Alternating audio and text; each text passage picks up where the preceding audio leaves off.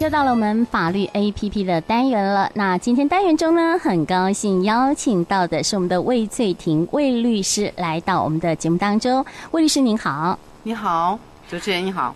是啊、今天呢，律师来到我们节目当中哈，延续我们上周哈，我们这周呃这几周谈的都是劳工关系的这个议题嘛。那今天要谈的主题就是劳雇关系间这个竞业禁止约定。我们听到这个，觉得这个名词很陌生哦。那先请教一下律师，竞业禁止条款是什么？呃，竞业禁止条款顾名思义很简单，就是禁止你去跟他从事竞争的行业。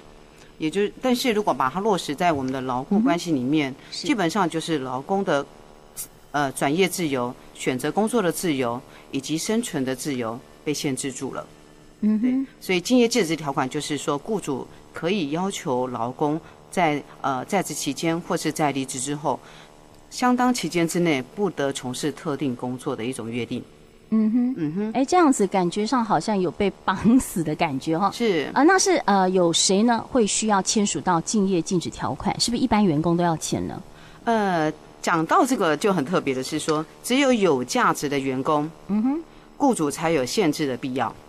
很简单的讲，就是说，为什么会有竞业禁止？就是做老板的，他花了资源、花了时间、花了金钱去栽培人才。为什么他要花自己的钱去栽培你呢？因为你可以做出贡献，但是你学到的东西是在劳工的身上，所以人才在我的阵营就是将才，在敌方的阵营就是威胁。嗯哼，所以我必须要限制你。如果我栽培了你，你就只能为我服务。哈，但是谁会被栽培？有价值的员工会被栽培。嗯，所以只有相当有价值的员工。才会被栽培到。谁有价值呢？有机会接触到雇主的一些营业秘密以及值得被保护的技术，这样的员工才有被限制的必要。嗯哼，所以是一般员工哦，呃，应该就不用签这个 竞业禁止条款。呃，应该是说，如果雇主要你签竞业制禁止条款，那表示你是有价值的，你是有未来性的。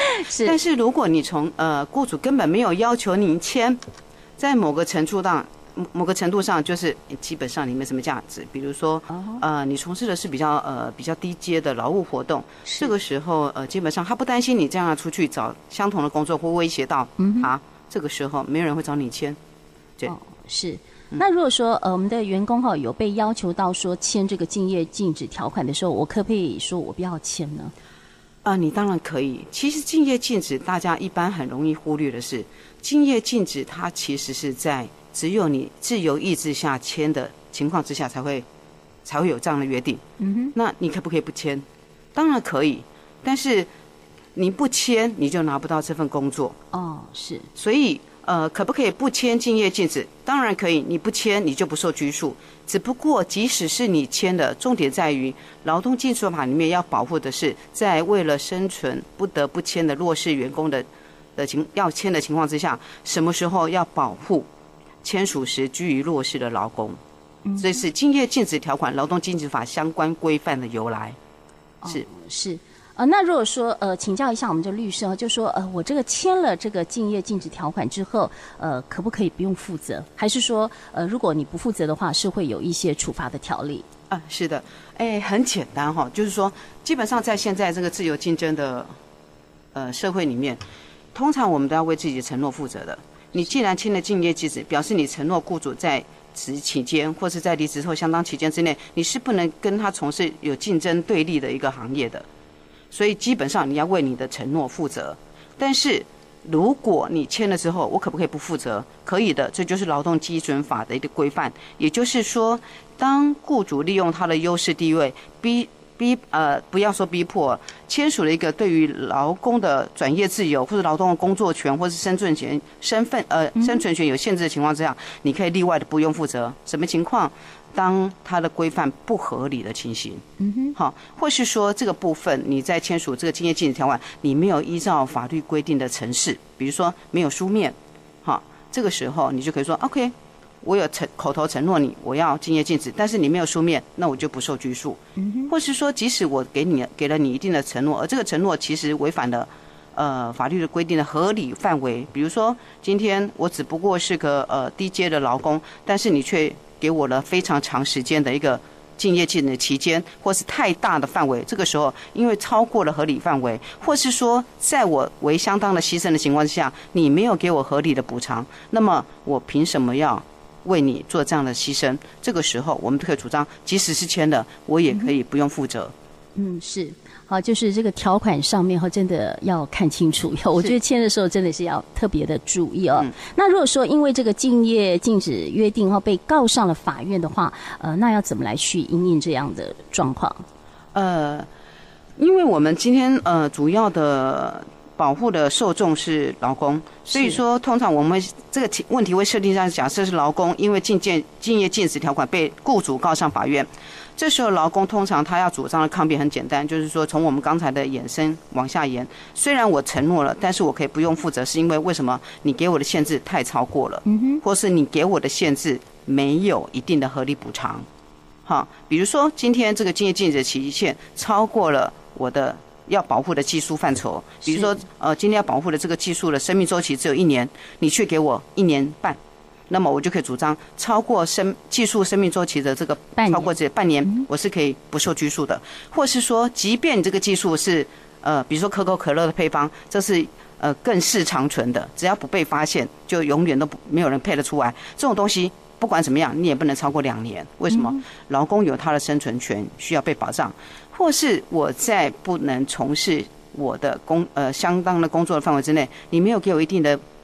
补偿啊，那我的生存无以为继。这个时候，我会主张，因为你不给我合理补偿，你不给我呃之前既有薪资一半以上的补偿，我就可以主张条款无效，我就不做，我就不受拘束，这样子。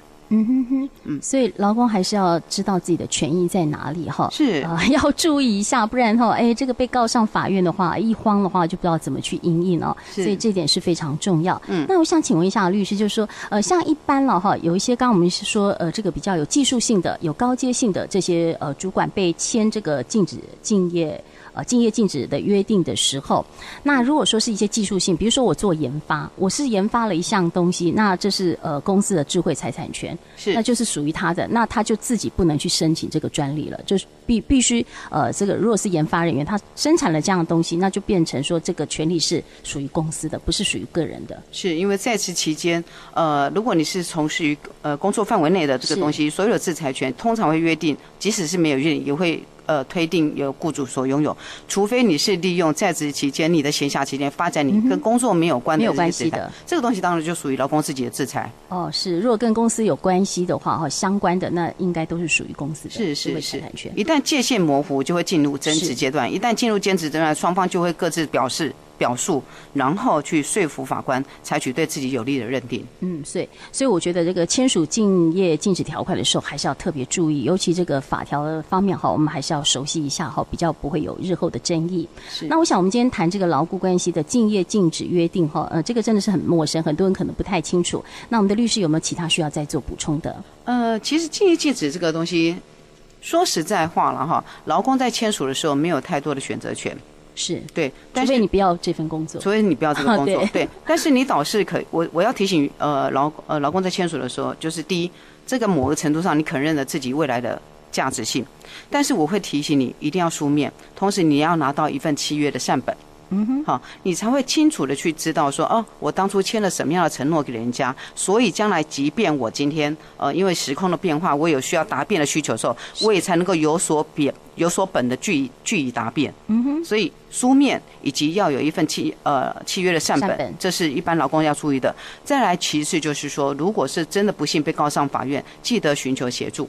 嗯，好，因为基本上法律跟制度都是一种专业活啦，它是一种技术活，所以呃，即便你有一定一定的基础概念，都不代表你能够很完整的应付，所以我会建议你还是寻求专业的协助。嗯，讲到这个专业的协助哈，那就要跟听众朋友们来说明一下哈。呃，像我们新竹这边有这个法律辅助基金会，还有我们的新竹律师工会哈，都可以提供呃一些咨询，一些免费的法律咨询服务。嗯，对。那我可不可以请律师跟我们提醒一下，就是说呃，比如说法服会，我们可以跟呃打到这个呃律法法律扶助基金会，是就是呃新竹分会。是去。那如果说是工会呢，是不是在我们的法院这边有一些呃咨询的地方？比如说是有的，有的。新竹律师工会其实在每个礼拜都有，呃，我记得是以前是礼拜二跟礼拜五，那现在好不知道是不是有做调整，但是可以直接打电话到新竹律师工会去询问，呃，你希望有一些免律免费的法律咨询服务，嗯、然后就去跟他们预约，他们会安排你在新竹律师新竹地方法院做一个法律咨询的服务。